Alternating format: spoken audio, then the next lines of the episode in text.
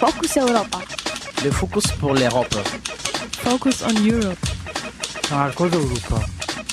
Focus Europa. Europo en Focuso. Focus Europa. Fokus Europa. Nachrichten und Themen aus Europa auf Radio Dreieckland.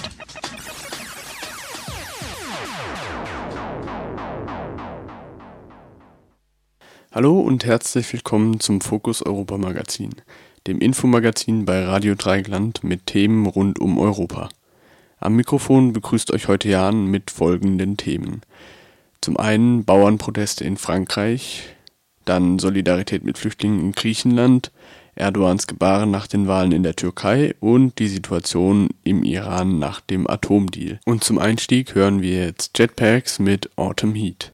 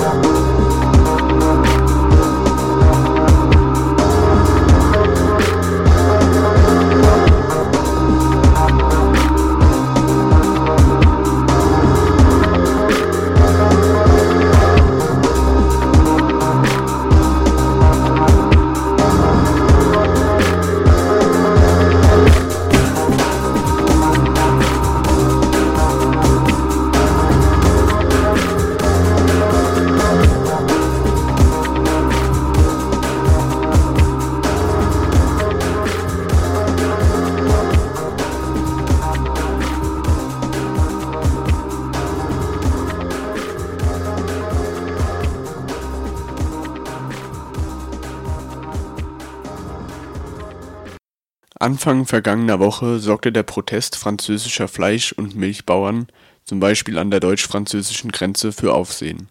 Sie protestierten dagegen, dass die deutsche Lohndumpingpolitik, die Ausdruck etwa in Niedrigstlöhnen gegenüber osteuropäischen ArbeiterInnen in der Fleischindustrie findet, zu einem Wettbewerbsnachteil für die französische Landwirtschaft führt. So zwangen sie LKWs aus Deutschland, die französische Supermärkte beliefern wollten, zum Umdrehen Die Proteste werden auch aktuell in Frankreich noch fortgesetzt. Über die Hintergründe den großen Bauernverband bzw. Gewerkschaft FNSEA, der die Proteste größtenteils trägt, und Sinn und Unsinn nationaler Lösungen sprach Radio Dreieckland mit Bernhard Schmid, freier Journalist und Jurist aus Paris. Zerstört das deutsche Lohndumping den französischen Bauern die Lebensgrundlage? Also das ist sicherlich ein Faktor, wobei die Realität ist äh, komplexer. Ähm, also zunächst stimmt es, dass die deutsche Konkurrenz, dabei geht es übrigens nicht allein um Fleisch, sondern auch um Milch.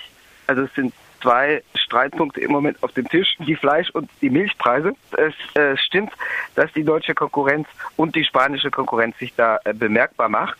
Äh, dabei äh, trifft es zu, dass äh, in Deutschland äh, niedrige Löhne bezahlt werden. Das wird vielleicht durch den Mindestlohn jetzt ein bisschen korrigiert, aber auch nur unzureichend, auch wenn in Frankreich das auch, also sozusagen zum Beispiel das Metzgereigewerbe, das, das Schlachthofgewerbe, also die die Tätigkeit von lohnabhängigen Schlachthöfen ein schlecht bezahlter Beruf ist. Hinzu kommt bei, an dem Punkt allerdings, dass der relativ niedrige Rohölpreis da auch zum Anschlagen gekommen ist, weil dadurch, dass der Rohölpreis gesunken ist, haben sich die Transporte verbilligt und äh, aus diesem Grund nimmt äh, die Präsenz in Deutschland, in Spanien äh, zum Teil in Polen produzierten Fleisches äh, in Frankreich zu. Oder auch der Transport von Schlachttieren in, in Schlachthöfe zum Beispiel in Deutschland nimmt zu. Das ist allerdings nur eine Facette. Eine andere Facette ist äh, die erbitterte Preispolitik und der erbitterte Preiskampf zwischen Produzenten und Supermärkten oder Handelsketten, weil, und das ist äh, als Tatsache nicht neu, weil natürlich der Druck auf die Preise, der von den Supermärkten ausgeht, die nur bestimmte Abnahmepreise garantieren, die aber äh, in einer so dominierenden Position sind, dass die, die Produzenten darauf angewiesen sind, bei denen abzuliefern. Äh, also dieser Preisdruck sorgt natürlich dafür, dass äh, die Preise gedeckelt werden und nicht über eine bestimmte Grenze hinausgehen können.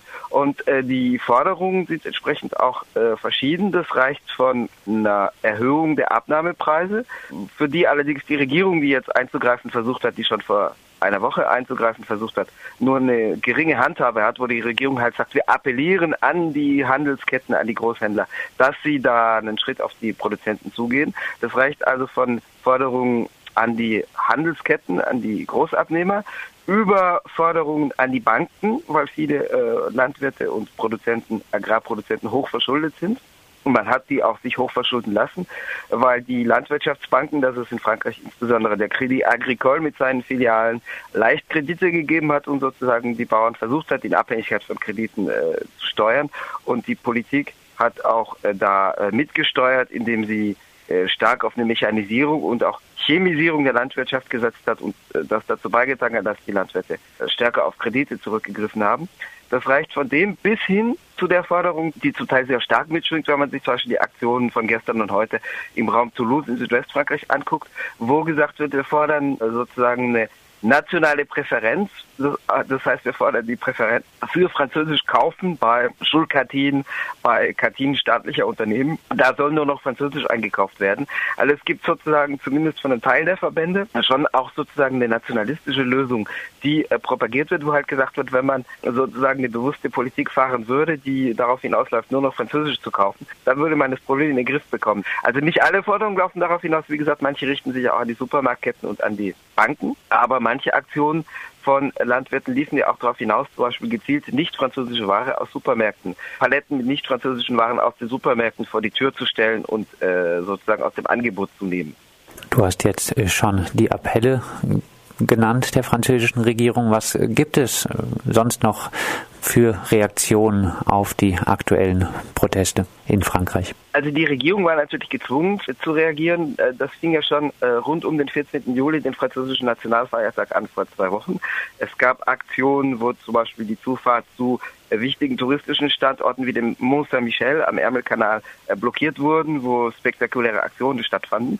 Ähm, damals ist ja auch Regierungssprecher und Landwirtschaftsminister in einer Person Stéphane Le Foll in die Normandie gefahren und hat mit den Leuten gesprochen. In Caen, also eine der beiden Regionalhauptstädte der Normandie, war damals eines der Zentren der, der Aktionen. Es wurde eben, äh, wie gesagt, versprochen, äh, dass die Regierung an die Großhandelsketten, an die Supermarketten appelliert. Da hat sie aber nur eine relativ geringe Handhabe. Eventuell durch staatliche Einkaufspolitik für Kantinen, staatliche Unternehmen, aber selbst da äh, durch, durch die Privatisierung und den Abbau staatlicher Dienstleistungen ist die, die Handhabe begrenzt. Es gab dazu die Einrichtung eines Notfallfonds mit 600 Millionen Euro zunächst dotiert, um bestimmte Härtesituationen abzufangen und zum Beispiel bestimmte Kredite stunden zu können oder nicht stunden, sondern äh, aufschieben zu können, um zum Teil Schulden umzustrukturieren. Äh, das läuft zum Teil bei bestimmten landwirtschaftlichen Produzenten wie bei der wie bei Griechenland, dass sozusagen die Schulden zwar nicht äh, abgetragen werden und auch nicht gefragt wird, wo die Schulden herkommen, weil wie gesagt, es gab auch eine Politik, und zwar seit den 60er Jahren, aber immer wieder in Schüben wiederkehrende Politik der Industrialisierung, Chemisierung der Landwirtschaft, wo äh, eben auch sozusagen eine gezielte Politik gefahren wurde, die aber dazu beitrug, dass Bauern, äh, landwirtschaftliche Produzenten, auch landwirtschaftlich industrialisierte landwirtschaftliche Betriebe immer mehr auf äh, großen Kreditvolumen hocken. Und da könnte man sich ja auch fragen, wo kommt das her und was wäre eine gänzlich andere Politik, die notwendig wäre. Also das grundsätzlich zu der Frage wird nicht gemacht, aber was gemacht wird, ist, dass die Schulden umstrukturiert werden, dass die Rückzahlungen verlängert wird, dass der Notfallfonds in bestimmten Fällen, das ist alles noch relativ vage, aber dass dieser Fonds in bestimmten Härtefällen eingreifen kann und zum Beispiel Schulden übernehmen oder tilgen kann. Berner, jetzt gibt es in Deutschland verschiedene Reaktionen auf äh, die Proteste. Von ein bisschen linkerer, alternativerer Seite äh, hat sich zum Beispiel die Arbeitsgemeinschaft Kleinbäuerliche Landwirtschaft solidarisch erklärt mit den Protesten. Auf äh, links unten in die Media dagegen hieß es äh, keine Solidarität mit den Protesten der FNSEA, also der großen Bauerngewerkschaft des Bauernverbandes. Dort war der Tenor, sie produziert die Landwirtschaft äh, selber, die sie kritisieren, sind also Teil dieser industriellen Landwirtschaft. Es wurde auch noch äh, das Verhalten äh, der FNSEA bei den Protesten gegen ein Staudammprojekt in Südfrankreich kritisiert, wo äh, auch der Aktivist Remy Fräse dort ums Leben gekommen ist. Was hältst du von dieser Kritik an der FNSEA? Wie würdest du die ganze Sache einschätzen? du hast schon gesagt, äh, auch angesprochen, die auch in Frankreich fortschreitende Mechanisierung. Sind diese französischen Bauern, die dort jetzt äh, protestieren, Teil der Agro-Großindustrie? Also ich würde die Frage aufsplitten in die Frage nach der FNSA, nach der Bewertung dieses Verbandes. Also FNSA ist die Fédération Nationale des Syndicats d'Éleveurs et d'Agriculteurs, also sozusagen die in Anführungszeichen Gewerkschaft, also in dem, äh, das S steht für, äh, für Gewerkschaften für Syndikat.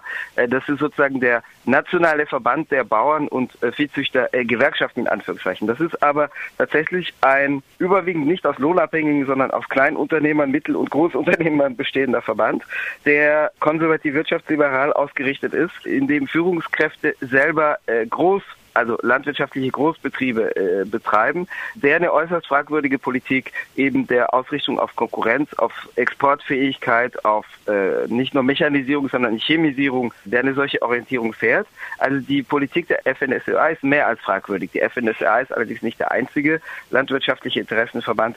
Es gibt zum Beispiel die Confédération Paysanne, die eher mit dem von dir zitierten Interessenverband kleinbäuerlicher Betriebe äh, vergleichbar ist.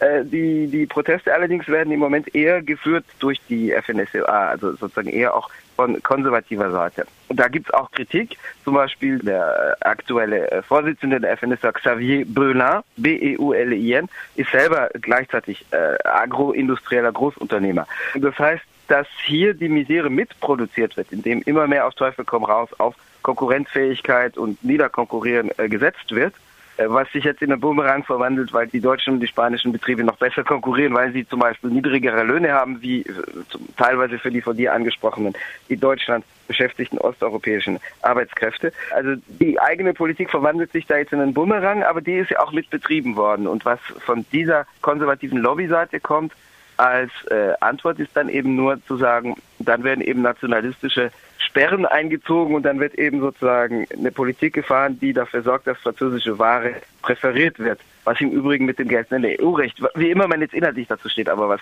als Feststellung mit dem geltenden EU-Recht äh, unvereinbar ist. Also die Frage nach der FNSA würde ich klar so beantworten wie die von dir zitierte links unten Seite.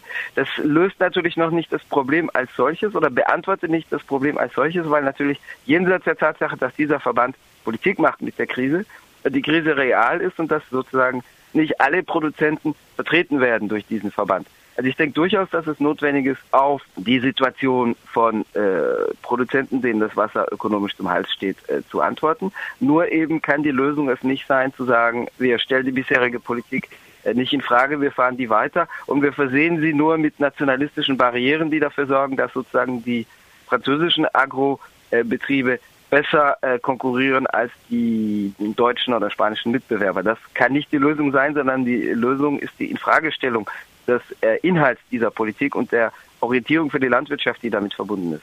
Du hast jetzt mehrfach diese nationalistischen Sperren äh, angesprochen oder auch die, die Forderung, dass in den Supermärkten französische Produkte ähm, nur noch verkauft werden äh, sollen. Kann man natürlich auch positiv sagen, es ist einfach eine, wäre jetzt eine Fokussierung auf ein bisschen eine regionalere Landwirtschaft. Trotzdem diese nationalistische Seite Dadurch befürchten einige, äh, dass äh, diese Unzufriedenheit äh, der Bauern auch zukünftig dem Front National ähm, Wählerinnen weiter zutreiben wird. Ist diese Angst berechtigt? Das ist natürlich berechtigt, weil äh, wenn äh, gesagt wird, dass bestimmte Kräfte, also jetzt nicht alle Produzenten natürlich, aber wenn äh, bestimmte Kräfte, darunter bestimmte Lobbyverbände, eben genau diese Lösung also das Einziehen nationaler Barrieren favorisieren. Äh, das ist die Lösung, die der FN äh, propagiert, die Präferenz national. Was du ansprachst, ich gebe dir da durchaus recht, dass es sozusagen eine Präferenz, eine Bevorzugung äh, ortsnaher Produktion ja durchaus keine Dummheit sein muss, äh, wenn man das ökologisch betrachtet. Also zum Beispiel, dass Transportwege verringert werden, dass es Wahnsinn ist, dass Schlachttiere von Deutsche nach Polen gefahren werden oder von Frankreich nach Spanien oder von Frankreich nach Deutschland. Nur das ist ja nicht der Inhalt der Forderung. Der Inhalt der Forderung ist nicht, eine ökologisch und sozial verantwortlichere Landwirtschaft zu machen, weniger auf Konkurrenzfähigkeit die Betriebe zu, zu trimmen, sondern mehr einfach auf Lebensfähigkeit äh, und äh, ortsnah, also an den Konsumenten, Konsumentinnen nahe zu produzieren. Das wäre ja durchaus was, worüber man diskutieren könnte. Aber wenn gesagt wird, wir wollen in den Supermärkten, wir achten darauf, dass die Ware französisch ist, das kann ja auch sein, dass im Hinterland von Montpellier produziert wird und in Paris äh, konsumiert wird. Das wird ja äh, nicht in Frage gestellt. Und umgekehrt an den Verbraucher, Verbraucherinnen nahe zu produzieren, kann ja auch bedeuten, dass, äh, was er sich äh, landwirtschaftliche Produkte aus Südwestdeutschland ins Elsass oder aus dem Elsass nach Südwestdeutschland kommen. Also das ist ja nicht abgedeckt durch die Forderung sozusagen, dass Made in France auf dem Etikett stehen soll. Aber das ist was die, also sozusagen der konservativere Teil der Protestierenden macht, dass sie sagen, wir gucken, ob Made in France auf dem Etikett steht oder nicht. Also das müsste man, glaube ich, aufdröseln und unterscheiden zwischen dem Ansatz zu sagen, wie kann inhaltlich geguckt werden, wie verantwortlich produziert wird. Dazu würde sicherlich gehören, Transportwege zu reduzieren, da wäre ich nicht dagegen. Aber sozusagen auf der anderen Seite, die sozusagen nationale Lösung, sie ist einerseits unterscheidet sich davon, zumal sie die Produktionsweise nicht in Frage stellt. Und andererseits ist es tatsächlich auch eine Antwort, die politisch den rechten Antworten zuarbeitet. Benna, vielleicht abschließend, werden die Proteste etwas verändern, was die landwirtschaftliche Landwirtschaft, industrielle Struktur angeht? Was die Struktur angeht, bin ich im Moment skeptisch. Also das haben sie jedenfalls im Moment nicht erreicht und das ist auch was Verbände wie die FNSA nicht versuchen. Wie gesagt, deren Chef Xavier Böhler ist selber agroindustrieller Großunternehmer und hält an dieser Struktur fest. Äh, das gilt natürlich nicht für alle Produzenten. Da gibt es auch welche, die da durchaus kritischer oder äh, die offener wären für die Suche nach Alternativen. Aber das ist jedenfalls nicht gemeinsamer tragfähiger Konsens aller, die derzeit protestieren dass sozusagen die Struktur in Frage gestellt wird und nicht nur die Nationalität der Produkte. Und äh, die Regierungspolitik geht natürlich auch nicht in diese Richtung, da nach Alternativen zu suchen. Also die Frage bleibt offen. Also die Proteste, es wird gesagt, die könnten den Sommer über noch weitergehen. Es kommt auch ein weiterer Faktor hinzu, nämlich die derzeitige Trockenheit, die Dürre. In der gesamten Südhälfte Frankreichs herrscht eine extreme Dürre, äh, bedingt durch äh, den Sommer, so wie er dieses Jahr aussah, der ja zum Teil mit hohen Temperaturen einherging. Und äh, vor allem äh, herrscht seit Juni ein Regenmangel. Das heißt, ähm, die Dürre sorgt dafür, dass die Wasserreserven zum Teil, die für den Herbst vorgesehen waren, oder die Futterreserven schon angezapft worden sind. Das heißt, das trägt neben dem niedrigen Ölpreis und den damit wachsenden Transporten aus Deutschland, Spanien und so weiter. Und neben der Verschuldung trägt noch dazu bei, äh, dass die, äh, die Leute äh, sozusagen das Messer am Hals fühlen, was ihre ökonomische Existenz betrifft. Oder einige von ihnen, vor allem die kleinen, kleineren und mittleren Produzenten. Das heißt, es deutet einiges darauf hin, dass die Proteste noch weitergehen. Das hängt natürlich auch davon ab, was für Antworten die Politik, die Regierungspolitik noch geben wird. Aber dass das zu einer sinnvollen Infragestellung der Strukturen der derzeitigen landwirtschaftlichen Produktion führt, glaube ich nicht. Dazu sind die Proteste auch zum Teil in deutlich falschen Händen.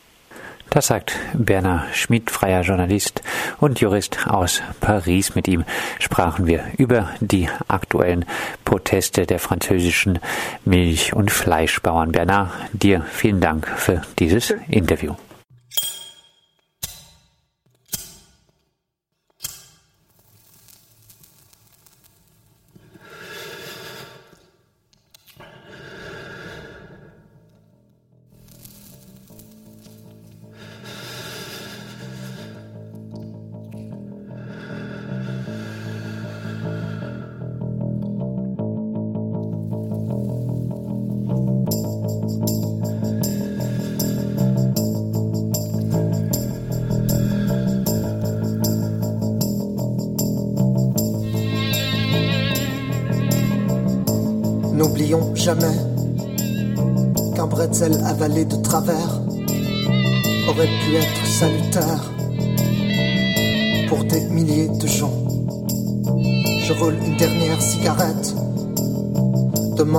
去问上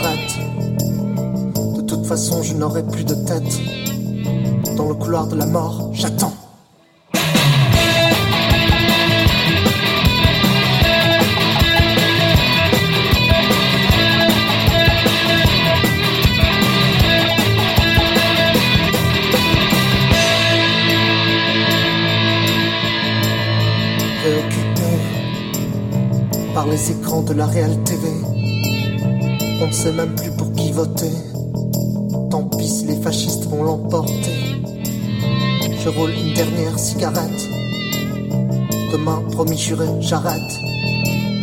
De toute façon, je n'aurai plus de tête. Comme des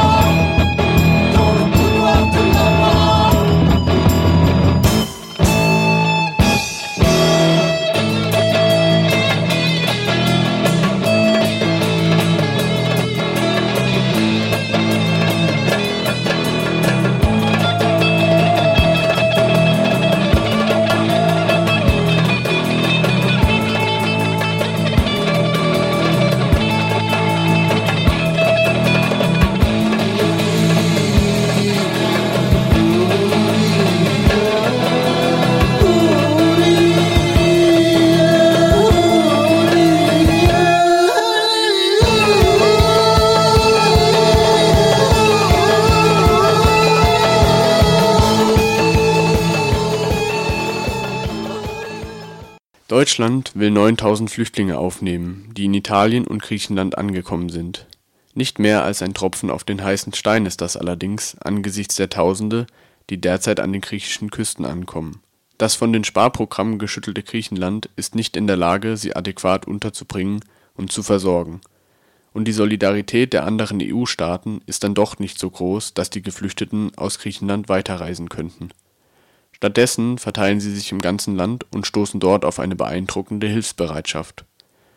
So auch im Zentrum von Athen, wo beispielsweise im Park Pedion to Areos derzeit ca. 500 Flüchtlinge kampieren.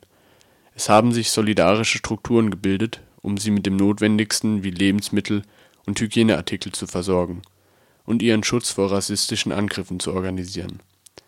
Dennoch sind viele krank geworden und die Versorgung wäre bei steigenden Zahlen bald nicht mehr gesichert. Unsere Korrespondentin Caroline Philipp ist an der Unterstützungsinitiative beteiligt. Radio Dreieckland konnte am vergangenen Donnerstag mit ihr sprechen, als sie direkt vom Pedion Tou Areos kam. Zahl schwankt immer so ein bisschen, aber es ist immer so rund um 500 Leute, hauptsächlich Familien.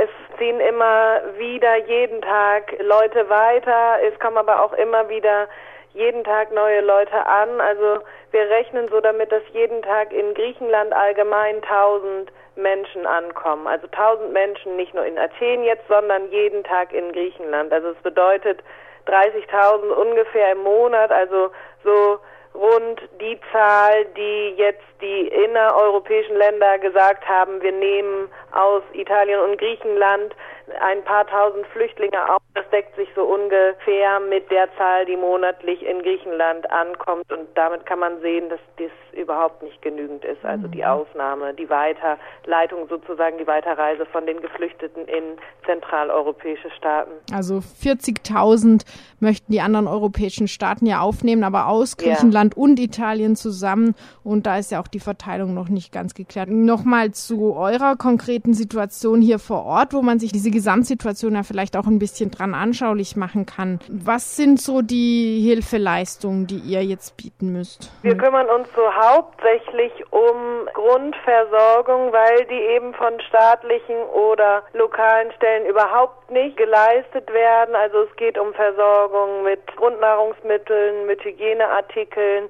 Es geht darum zu sichern, dass eben keine Rechtsradikalen nachts in dem Park hier Unwesen treiben. Es gibt eine Gesundheitsstation im Park.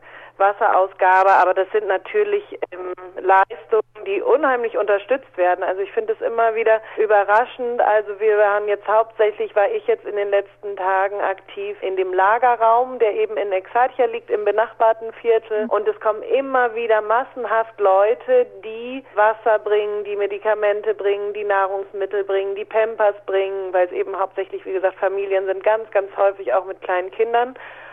Und also die Bereitwilligkeit von den Leuten, was dazu beizutragen, ist schon unheimlich groß. Äh, Sowie irgendwie materiell als auch personell. Also dass irgendwie unheimlich viele Leute, die vorher auch gar nicht aktiv waren, jetzt auf einmal sagen, okay, jetzt helfen wir mal mit in dieser Notsituation. Wie lange geht das hier schon? Dass die Leute so massenhaft ankommen, so seit zwei Wochen, also mhm. dass die Zahl so sehr stark angestiegen ist mhm. im Park. Und nicht nur in dem Park, also es gibt auch noch andere Stellen in Athen, wo sich Leute versammelt haben, um da irgendwie zu kampieren. Auf den Inseln ist die Situation noch sehr viel schlimmer, weil da natürlich auch die Situation mit den freiwilligen Helfern und auch mit den Versorgungen mit Grundnahrungsmitteln nicht so geleistet werden kann wie in so einer Großstadt wie Athen. Also ab Freitag sollen auch Nahrungsmittel und Medikamente auf die Inseln zu den Solidaritätsgruppen geschickt werden, damit das ein bisschen besser verteilt ist. Du hast jetzt gerade gesagt, hier bei euch läuft es momentan sehr gut. Es gibt sehr viel Unterstützung. Zwei Wochen sind jetzt natürlich keine ganz lange Zeit. Meinst du, das ist auf Dauer zu halten? Nee, das geht nicht und darauf ist die Hilfe auch nicht ausgerichtet. Ich meine, jetzt kurz vor dem Sommer, gut, viele Leute fahren jetzt wegen der Krise, weil sie kein Geld haben, dieses Jahr nicht in Urlaub. Darum sind viele politisch aktive Menschen auch den Sommer über hier, aber das ist keine Situation, die allein mit Solidaritätsarbeit gestemmt werden kann. Die Leute haben ja keine Unterkunft. Also die hygienischen Zustände sind auch nicht besonders gut. Also es haben jetzt unheimlich viele Leute Durchfall im Park wir haben ganz viel Fruchtsaft gesammelt, der kann jetzt nicht getrunken werden, weil es eben die Leute alle Durchfall haben. Also es ist keine Situation, die von Dauer sein kann und die lokalen Autoritäten hier, die Behörden müssen äh, was unternehmen. Auf jeden Fall. Es gab auch gestern ein Treffen von der Stadt Athen, der Stadtverwaltung, der Stadtverwaltung vom ganzen Attika-Bezirk, Außeninnenministerium und so weiter, Gesundheitsministerium. Aber die zwei Räume, die von dem Solidaritätskollektiv vorgeschlagen werden und die im Inneren des Stadtzentrums wohnen, wurden abgelehnt von der politischen Ebene und es wurden zwei Räume vorgeschlagen, die aber sehr weit außerhalb liegen, ist aber auch noch nichts Konkretes passiert. Also auf der zentralen politischen Ebene bewegt sich sehr, sehr wenig. Mhm. Aber es muss sich natürlich was bewegen, weil das kann nicht einfach nur mit Freiwilligen aufrechterhalten werden. Vor allen Dingen, weil natürlich auch vielleicht in Zukunft noch mehr Flüchtlinge kommen sowieso nach Griechenland und die Leute dann mitkriegen, okay, hier werden sie versorgt und mit 500 Leuten ist es auch für einen bestimmten Zeitraum okay, aber viel mehr ist für uns dann nur als Freiwillige dann auch nicht zu leisten. Das Problem ist auch, dass die vor ein paar Wochen die Grenzen zugemacht werden, zu Mazedonien zum Beispiel, sodass die Leute nicht mehr weiter können. Sie kommen aus Kriegsgebieten und sind dann hier in Griechenland gefangen mehr oder weniger, weil sie eben nicht aus diesem Land raus können und äh, weiterreisen können. Und an der Grenze zu Mazedonien sind ja jetzt auch verheerende Zustände, da haben wir neulich ja. drüber berichtet. Also eine Lösung wäre erstens auf jetzt griechischer politischer Ebene eine größere Unterstützung, aber auf längere Sicht dann einfach auch eine Möglichkeit, dass diese Menschen Griechenland wieder verlassen und dorthin weiterreisen, wo sie eigentlich hinwollen. Und das wäre auch meine nächste hm. Frage. Habt ihr was erfahren? Die Menschen sind ja wahrscheinlich größtenteils auf der Durchreise. Genau. Genau, also es sind meistens Leute im Transit, die hier in Griechenland auch keinen Asylantrag stellen wollen. Hauptsächlich Afghanen und Syrer, also die größte Gruppe ist äh, aus Syrien, jetzt gerade im Park, gestern und heute hauptsächlich afghanische Familien. Aber hier in Griechenland will eigentlich freiwillig keiner bleiben, weil die Situation hier eben mit dieser Krisenpolitik der letzten Jahre nicht zu vergleichen ist mit den Möglichkeiten, die Geflüchtete eben anderswo haben. Das war ein Interview mit RDL das war ein Interview mit Radio Dreieckland-Korrespondentin Caroline Philipp zur Situation von Flüchtlingen in Griechenland. Aktuelle Informationen zur Situation im Park Pedion Tou Areos gibt es unter www.twitter.com-pedion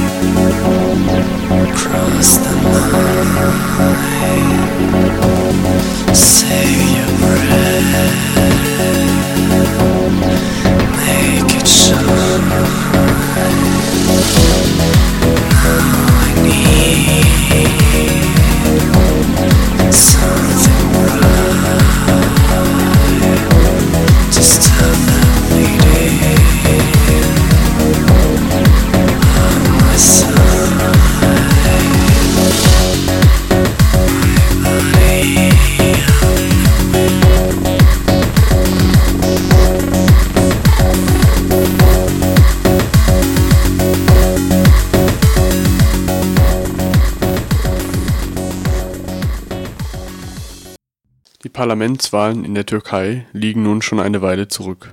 Der türkische Präsident Erdogan macht aber trotzdem weiterhin Stimmung gegen die Kurden. Der folgende Beitrag gibt Einblick in die bizarre Welt von Erdogans Anschuldigungen gegen die Opposition, die von westlichen Medien meist einfach nicht verstanden werden.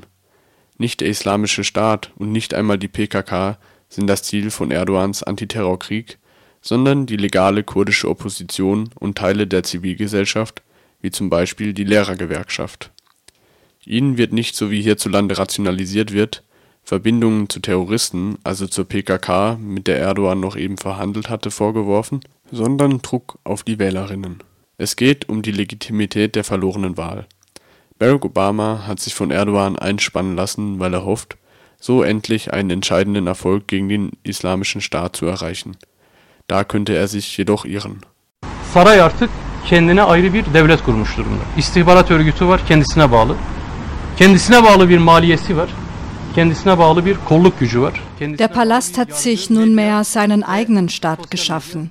Es gibt eine Geheimdienstorganisation, die ihm selbst untersteht. Er hat einen eigenen Etat, er hat eine eigene Polizeitruppe, er hat seine eigene Justiz, seine eigenen Medien und seine eigenen sozialen Medien. Soweit der kurdische Politiker Selahattin Demirtas über die Rolle, die Erdogan als Präsident in seinem über 1000 Zimmer umfassenden neuen Präsidentenpalast spielt.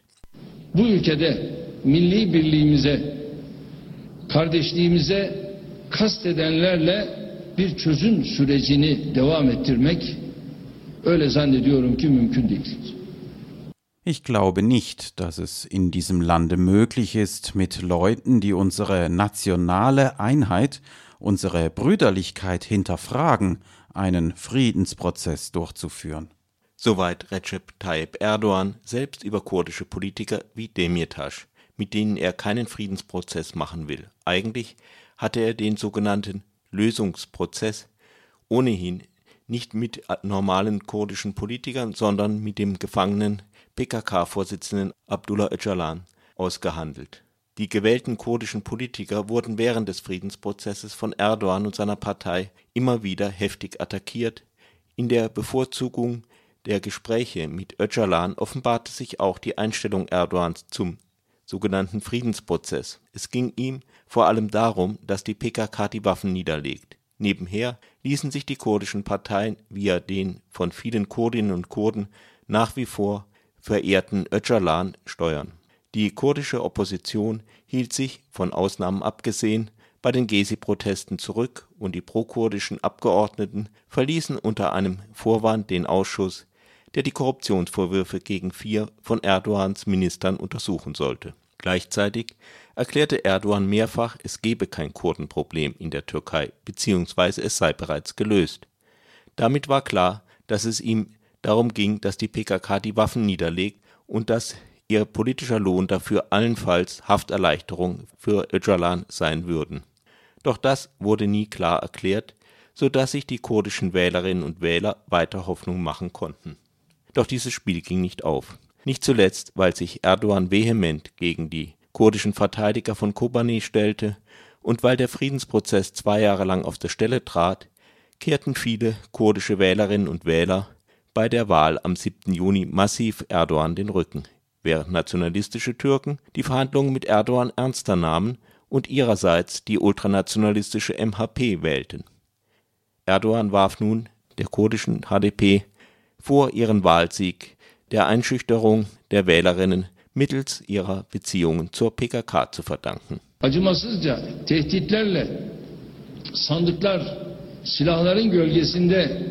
işlev görmeye kalkarsa bunun adı demokrasi aber wenn man sich aufmacht, seine Zwecke mit gnadenlosen Drohungen verfolgt, wenn die Wahlurnen im Schatten der Waffen stehen, dann kann man das nun mal nicht Demokratie nennen. Ich finde es offen und klar nicht richtig, Parteien zu verbieten. Aber ich sage, dass es notwendig ist, dass die Anführer dieser Partei den Preis für diese Sache zahlen müssen. Individuum für Individuum, einer um den anderen. Der Paragraph 14 der Verfassung gewährt vieles.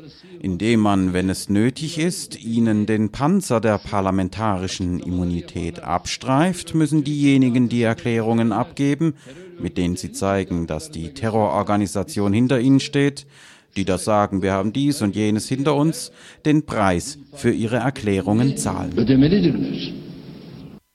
Zugleich versprach Erdogan Barack Obama die Öffnung des Militärstützpunktes Incirlik bei Adana für Angriffe auf den Islamischen Staat und auch selbst gegen den Islamischen Staat vorzugehen. Im Windschatten dieser Versprechen konnte nun Erdogan gegen die Kurden vorgehen, vornehmlich gegen die PKK, deren Lager im Nordirak und Stellungen im Inland wurden heftig bombardiert. Die PKK kündigte nach dem Beginn der Bombenangriffe den Waffenstillstand auf, den sie auf Öcalans Geheiß zweieinhalb Jahre cum grano salis eingehalten hatte und begann nun ihrerseits mit Angriffen auf Angehörige der türkischen Sicherheitskräfte. Gleichzeitig mit den Bombenangriffen begann eine Verhaftungswelle im ganzen Land, die sich gegen die Leute des Islamischen Staates in der Türkei, aber auch und offensichtlich in weit größerer Zahl gegen kurdische Aktivisten, Aktivistinnen und eine radikale linke Gruppierung richtete. Auch eine Metallgewerkschaft und die Lehrergewerkschaft Eğitim Sen, in der 200.000 türkische Lehrerinnen und Lehrer organisiert sind, gerieten ins Visier. Die Unterdrückung einer sicher nicht islamistisch orientierten Lehrergewerkschaft in der Türkei dürfte dem Islamischen Staat nicht sonderlich schaden. Es ist nicht ganz klar, auf was sich Erdogan und Obama im Einzelnen geeinigt haben, und es existieren weiter unterschiedliche Auffassungen. Das betrifft insbesondere die Errichtung einer Schutzzone oder IS-freien Zone von etwa 100 Kilometer Länge und unterschiedlich ausgelegter Breite entlang der türkischen Grenze. Aus dieser Zone sollen gemäßigte syrische Oppositionelle mithilfe von Luftangriffen den Islamischen Staat vertreiben. Wer das genau sein soll, ist unklar. Die New York Times weist darauf hin, dass die USA eine Truppe von 60 syrischen Oppositionellen ausgebildet haben, offensichtlich zu wenig, um das Gebiet zu besetzen. Andere bewaffnete Oppositionsgruppen gibt es, sie arbeiten aber mit Ablegern von Al-Qaida zusammen. Erdogan möchte in diesem Gebiet dann Flüchtlinge aus Syrien ansiedeln, hier kann man argwöhnen, was wirklich gemeint ist. Soll etwa die Bevölkerung der zwischen zwei kurdischen Gebieten liegenden Zone ethnisch anders zusammengesetzt werden? Ist gar eine Konzentration der turkmenischen Minderheit, die über Teile Syriens verstreut lebt, in einem Kanton geplant, so wie es die Türkei auf Zypern gemacht hat, um dann als Protektor aufzutreten? Doch das sind alles vage Vermutungen, denn noch weht die Fahne des Islamischen Staats an der türkischen Grenze und bisher ist das Grenzstück völlig ruhig. Ganz gleich, ob der Islamische Staat doch an der türkischen Grenze bleibt, weil man nur mit Luftangriffen kein Gebiet räumen kann, oder ob es eine von der Türkei dominierte Schutzzone gibt. Jedenfalls behält die Türkei ihren Finger in Syrien und der Islamische Staat zumindest potenziell eine Verbindung zur Türkei. Die wäre in Gefahr gewesen, wenn die kurdische YPG-Miliz das Gebiet mit Hilfe der US-Luftwaffe erobert hätte, wie zuvor das Nachbargebiet um Tel Abyad. Dann hätte sich das kurdisch kontrollierte Gebiet wie ein Gürtel zwischen die Türkei und den IS gelegt und so den Islamischen Staat von der Türkei abgeschnitten.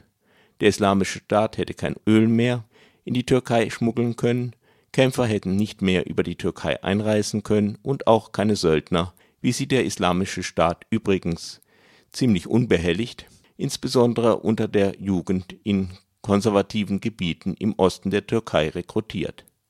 Dass nun der Islamische Staat vom Hinterland Türkei ab, wirklich abgeschnitten wird, ist bislang nur ein Versprechen, auf dessen Einhaltung man sich bei allen Erfahrungen nicht verlassen sollte. Abgeschnitten werden dürften wohl eher die kurdisch kontrollierten Gebiete. Unter dem Strich könnte das Eingreifen der Türkei dem Islamischen Staat weit mehr nützen als schaden. Innenpolitisch kann sich Erdogan nun auf die Repression gegen die kurdische Opposition werfen. Bezeichnend ist sein Vorwurf, wonach die prokurdische HDP ihren Wahlerfolg der Einschüchterung der Wählerinnen verdankt. Damit ficht Erdogan die Legitimität des für ihn ungünstigen Wahlergebnisses im Juni an. Letztendlich ist durch dieses auch sein Traum eines Präsidialsystems untergegangen Vorerst wenigstens, vielleicht lässt sich ja da noch etwas machen. Die kurdische HDP hat ihm das Spiel vermasselt, so wie es deren Co-Vorsitzender Selahattin Demirtas im Wahlkampf angekündigt hat. HDP var oldukça.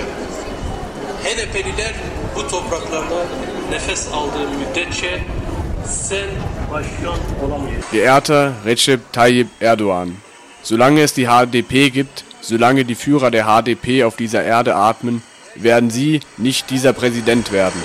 Bu ülkede milli birliğimize, kardeşliğimize kastedenlerle bir çözüm sürecini devam ettirmek öyle zannediyorum ki mümkün değil. Ich glaube nicht, dass es in diesem Lande möglich ist, mit Leuten, die unsere nationale Einheit, unsere Brüderlichkeit hinterfragen, einen Friedensprozess durchzuführen. Seni başkan yaptırmayacağız. Seni başkan yaptırmayacağız. Seni başkan yaptırmayacağız. Geehrter Recep Tayyip Erdogan, dich werden wir nicht zum Präsident machen. Dich werden wir nicht zum Präsident machen. Dich werden wir nicht zum Präsident machen.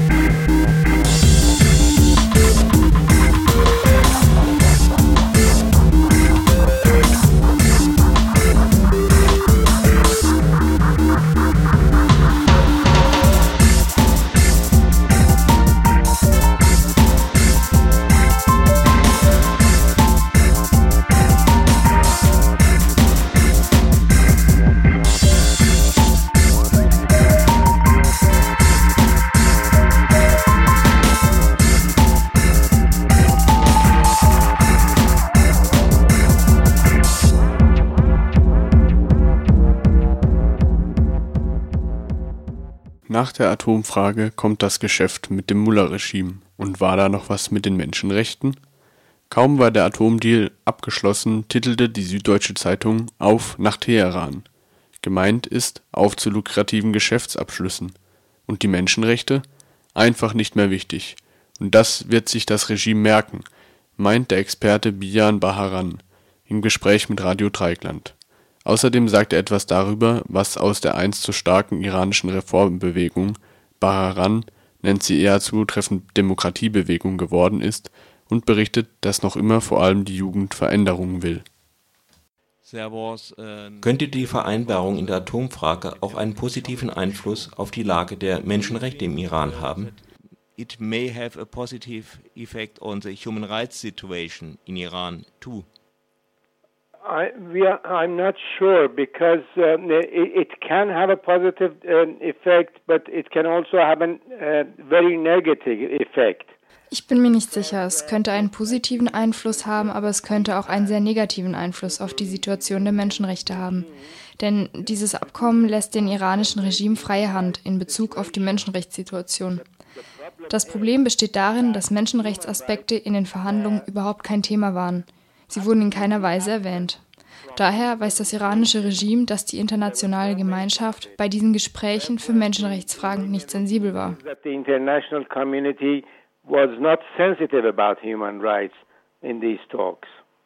War sie da je sensibel? Ever? Well, it depends.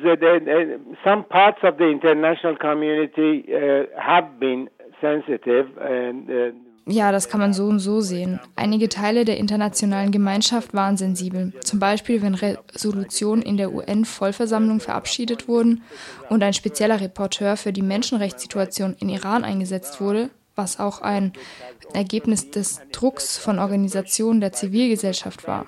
Sie haben auf diesen Druck reagiert und etwas getan. Aber wenn es zu so Dingen wie die Atomfrage kommt oder zur vergleichbaren Fragen, dann denken sie nur an ihre eigenen nationalen Interessen und nicht daran, was mit den Menschen in anderen Ländern geschieht. So haben sie sich nur auf das Atomabkommen mit Iran konzentriert und dann zum Beispiel darauf, lukrative Wirtschaftsabkommen mit Iran zu schließen. Nun ist der deutsche Vizekanzler und Wirtschaftsminister nach Iran gereist. Der französische Außenminister wird nach Iran reisen. Italien wird eine Delegation entsenden. Sie sind alle nur an Geschäften interessiert. The French foreign minister is going to travel to Iran. Italy, Italy is going to send another uh, delegation, and they're all interested only in business. Sie haben gesagt, dass das Atomabkommen einen positiven, aber auch einen sehr negativen Effekt auf die Menschenrechtssituation haben könnte. Können Sie uns beide Seiten etwas erläutern? Yes, uh, well, the first side, uh, one always hopes that the Iranian regime might come to its senses ja, natürlich. Die erste Seite ist, dass man halt immer hofft, das iranische Regime könnte vernünftig werden. Man denkt, wenn sie sich mit ausländischen Mächten einigen, dann könnten sie sich doch auch mit ihren eigenen Leuten einigen und aufhören, ihr eigenes Volk zu unterdrücken. Wenn sie vernünftig denken, was ein wenig zu viel erwartet ist, denn diktatorische Regime denken nicht vernünftig, aber wenn sie nur ein wenig vernünftig denken, dann könnte sie eine Menge Repressionsmaßnahmen stoppen. Es gibt keinen Grund dafür, so viele Menschen im Gefängnis zu halten. Es gibt keinen Grund, junge Leute daran zu hindern, dass sie ein wenig Freiheit haben. Den Filmemacher ein wenig Freiheit in ihrer Kunst zu geben, den Anwälten ein wenig Freiheit bei der Ausübung ihres Berufs zu lassen. Doch das ist nur eine Hoffnung.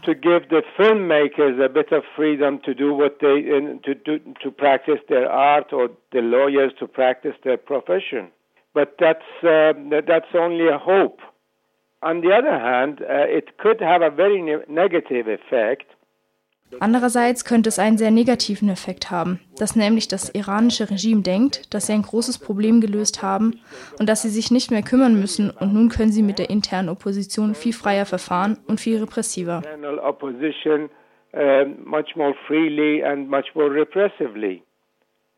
There is not officially declared, but uh, on the ground there is es gibt eine nicht offiziell erklärte, aber am Boden existierende Allianz zwischen den USA und Iran bei der Bekämpfung radikaler sunnitischer Gruppen, insbesondere betreffend den Islamischen Staat. Könnte das eine weitere Wirkung entfalten? Könnte Iran gar einmal die Rolle einnehmen, die heute Saudi-Arabien gegenüber den USA einnimmt? Well, I don't think Iran will replace but uh, Na, ich nehme nicht an, dass Iran einmal Saudi-Arabien ersetzen wird, aber es wird schon einen weiteren Effekt haben und das wurde während der ganzen Verhandlung immer wieder gesagt. Lasst uns das Abkommen schließen und dann können wir uns auf den islamischen Staat und ähnliche Probleme konzentrieren. Das iranische Regime und seine Leute haben das viele Male gesagt. Solche Aussagen gab es auch in den westlichen Medien und den Verhandlungsführern der westlichen Staaten. Das hat nun eine weitreichende Wirkung und es hat schon damit begonnen, dass die US-Regierung und die anderen westlichen Staaten de facto die Präsenz Irans im Irak akzeptiert haben. Es gibt eine Allianz auf der praktischen Ebene. Iran trainiert schiitische Milizen und führt sie bei Angriffen auf den islamischen Staat und die westliche Allianz bombardiert die Stellung des islamischen Staates. Also da gibt es bereits eine Allianz und die wird nun besser installiert und umfangreicher. And uh, there has been a practical alliance with uh, Iran uh, training the Iraqi Shiite, Shiite militia and leading them to fight ISIS, and the Western alliances um, bombing the ISIS positions. So there is already an alliance, and it's going to be uh, much more in, the, in place and uh, much wider.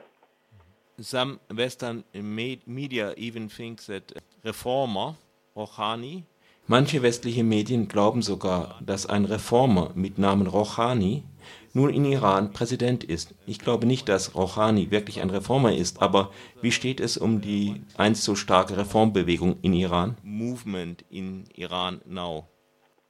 Well, uh, you know, the, the, the, reform movement in Iran is, uh, in, in, Iran at the moment, is like uh, ashes under, like fire under ashes.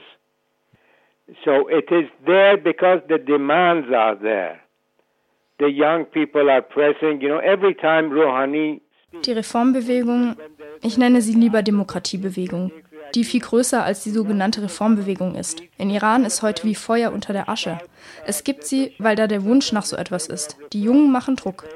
Immer wenn Rouhani eine Rede hält, ja sogar nach diesen Atomabkommen, da kommen die Jungen auf die Straße, feiern und rufen Parolen für Demokratie und für die Freilassung von politisch Gefangenen.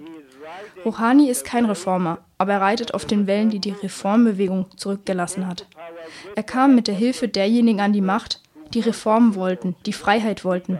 Und da gibt es diese Fraktion in Iran, die Rouhani und den ehemaligen Präsidenten Rafsanjani einschließt, von der ich glaube, dass sie die Probleme der Gesellschaft mit viel mehr Prag Pragmatismus angehen.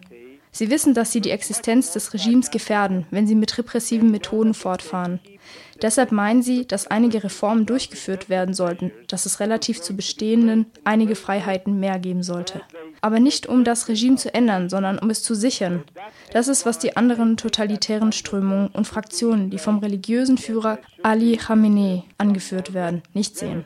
Daher ist es nicht die Frage, ob Rouhani ein Reformer ist oder nicht, er ist einfach ein Pragmatiker.